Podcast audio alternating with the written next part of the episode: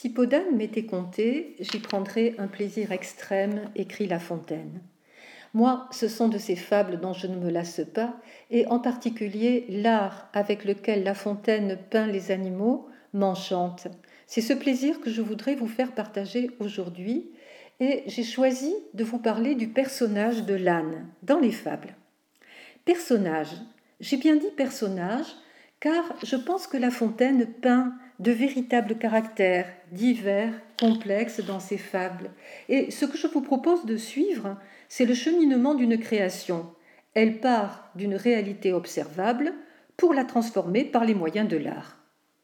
Ainsi, voyons comment est construit ce personnage de l'âne.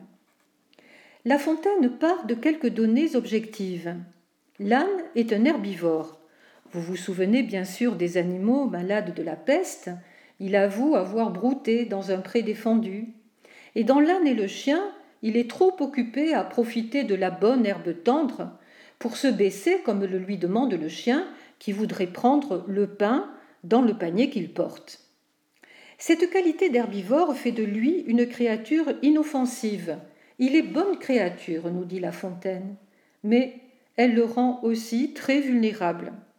Dans l'âne et le chien, le chien a besoin de l'âne, et l'âne d'ailleurs ne répond pas à sa demande, il refuse de se baisser pour que le chien accède au panier. Mais l'âne a bien plus besoin du chien au moment où le loup attaque, et le chien ironise sur les piètres moyens de défense de notre baudet. Que si ce loup t'atteint qu'à celui la mâchoire, on t'a ferré de neuf, tu l'étendras tout plat. Voilà notre âne en fâcheuse posture, et c'est vrai que l'âne, le plus souvent dans les fables, est en situation de perdant. À partir des caractéristiques physiques de l'animal, nous voyons comment le fabuliste construit un être social. L'âne est au bas de la hiérarchie dominée par les grands prédateurs. Dans les animaux malades de la peste, il arrive en dernier, après le lion, le renard, le loup, et il représente ces petites gens que les puissants peuvent si facilement broyer. Écoutons-le faire sa confession. Je vous rappelle qu'il faut trouver un coupable responsable de la peste et que le lion, le renard, le loup ont été facilement blanchis, quelle que soit l'énormité de leur forfait. Voici la confession de l'âne. J'ai souvenance qu'en un pré de moine passant, la faim, l'occasion, l'herbe tendre, et je pense quelque diable aussi me poussant, je tondis de ce près la largeur de ma langue. Est-ce que vous entendez comment cette phrase est longue, comment elle s'étend sur cinq vers? L'aveu arrive à la fin, et il est sans cesse retardé par l'évocation des circonstances, des mobiles, la fin, l'occasion, l'herbe tendre, un diable, et les enjambements vont encore ralentir le rythme. Est-ce que l'âne veut se faire pardonner? On pourrait le croire, on pourrait penser qu'il minimise sa faute. Moi, il me semble, à l'entendre, qu'il tremble, il hésite, il n'y croit pas, il a l'humilité de celui qui se sait d'avance perdu. La sentence, d'ailleurs, vous vous en souvenez, tombe, coupante comme une lame. Manger l'herbe d'autrui, quel crime abominable, on le lui fit bien voir. Donc l'âne est un herbivore, l'âne est une créature faible. Il y a aussi pour lui une autre circonstance dévalorisante. Il est une bête de somme. Il porte les fardeaux. Il est ainsi le serviteur qui occupe le niveau le plus bas, celui qui ne peut vendre que sa force physique. Il souffre ainsi d'un cousinage qui le dessert, et c'est celui du cheval, avec lequel il partage pourtant bien des caractéristiques communes. Mais alors que le cheval appartient au genre noble, l'âne, lui, appartient au genre bas. Je voudrais souligner l'importance de cette hiérarchie qui domine toute la littérature du XVIIe siècle.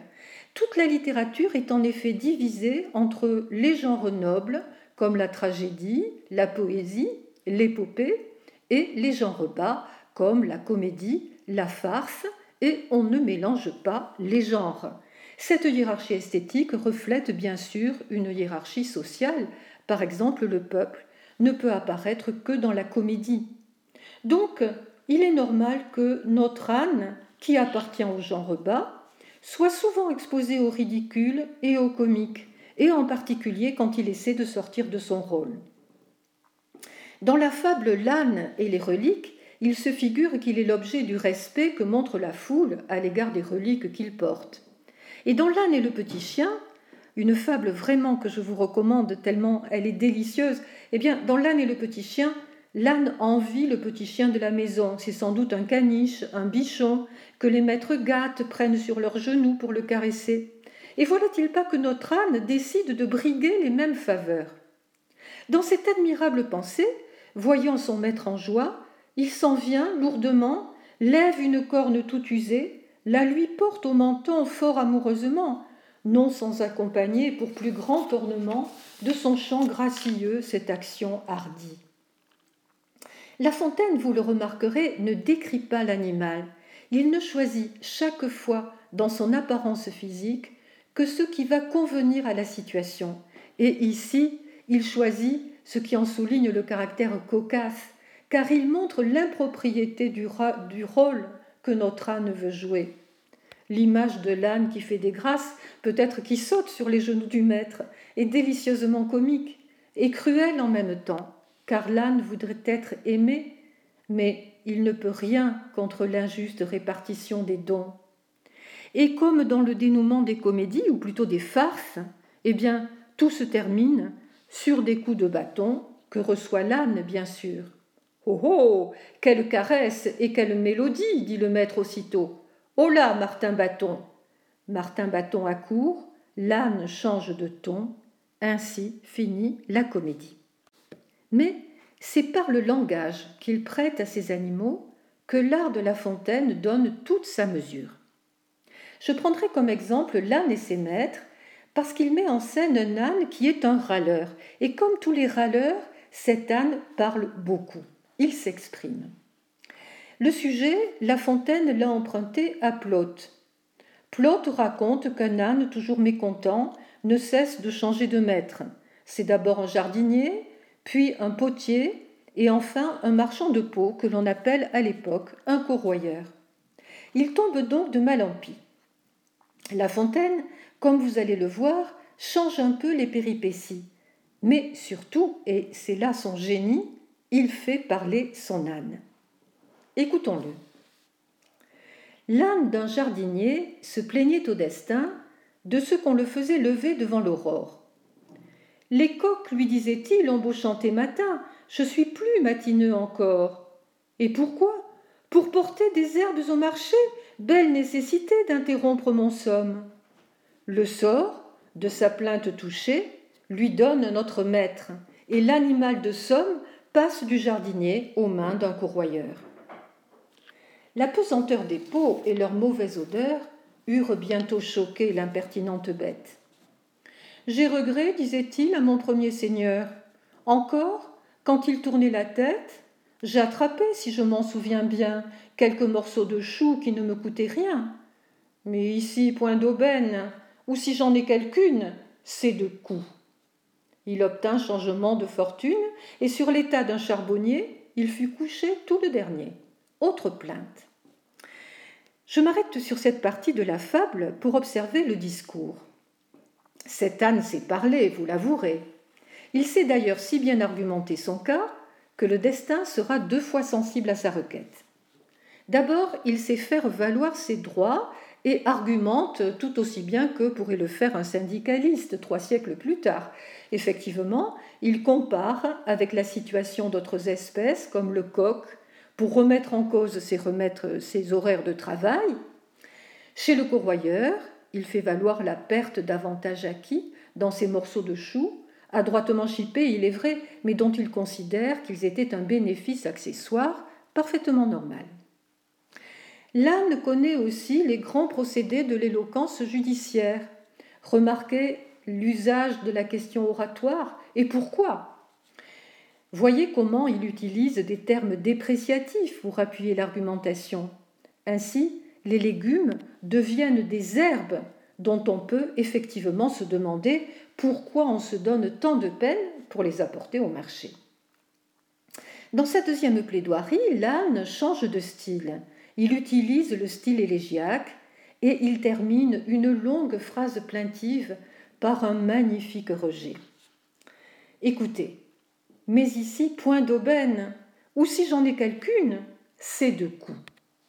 On a ici ce qu'on appelle un rejet, c'est-à-dire qu'un mot, ici le mot coup, qui est grammaticalement uni au mot précédent, est rejeté dans le vers suivant. On a donc en quelque sorte, par l'usage de la versification, un effet de mise en relief du mot. Ou si j'en ai quelqu'une, c'est de coup. Ici, le rejet a un effet dramatique, et d'autant plus qu'il est constitué de trois monosyllabes qui claquent comme un fouet. En plus, le rejet produit un effet de surprise, puisque l'âne annonçait une aubaine. Il serait donc plutôt sympathique, cet âne. Il sait parler, il sait se défendre, mais aussi il est opprimé. N'en est-il pas un des représentants finalement les plus remarquables? N'est-il pas l'image du révolté contre une situation injuste?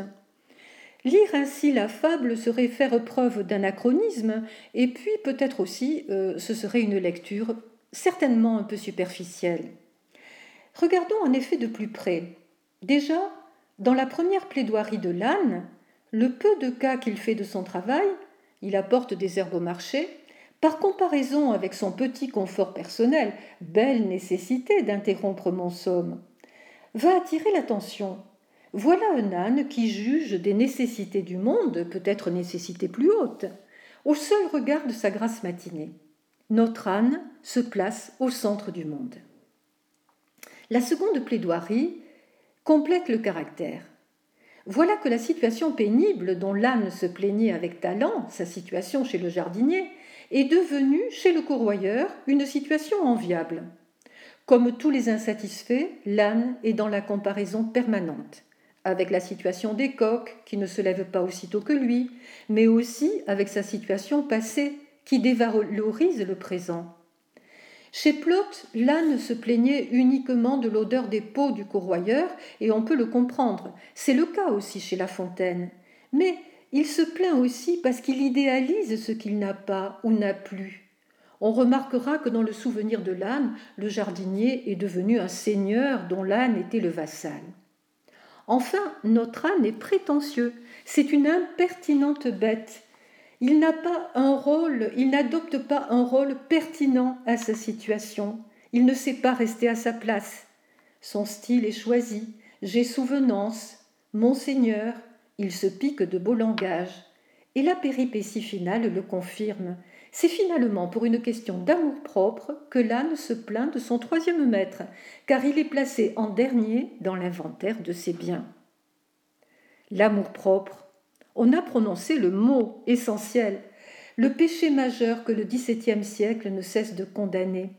Cet âne juge de la marche du monde au regard de sa propre situation, et il ne verrait rien à redire si la marche du monde se réglait sur son confort. Le sort, exaspéré, le lui rappelle, et voilà comment se conclut la fable. Quoi donc fit le sort en colère Ce beau décime m'occupe tout autant que cent monarques pourraient le faire. Croit-il être le seul à n'être pas content? N'ai-je en esprit que son affaire? Le sort avait raison. Tous gens sont ainsi faits, notre condition jamais ne nous contente. La pire est toujours la présente. Nous fatiguons le ciel à force de, placer. Qu'à chacun Jupiter expose sa requête, nous lui romprons encore la tête. En définitive, donc, le fabuliste nous le dit bien clairement. Nous, nous, il s'agit de nous. Cette âne, c'est nous. Et chacun de ces vers dans la morale fait écho ne sommes-nous pas, nous aussi, d'éternels mécontents? Est-ce que nous n'invoquons pas sans cesse le passé, comme pour mieux nous d'écouter du présent? Quelle sagesse Mais cette leçon nous est donnée avec tant de malice, avec tant d'intelligence, avec tant de poésie, qu'en définitive, si elle ne nous rend pas plus sages, et nous savons combien c'est difficile, il me semble que cette leçon nous rend plus heureux. Je vous souhaite une bonne journée et je vous souhaite surtout de bonnes lectures.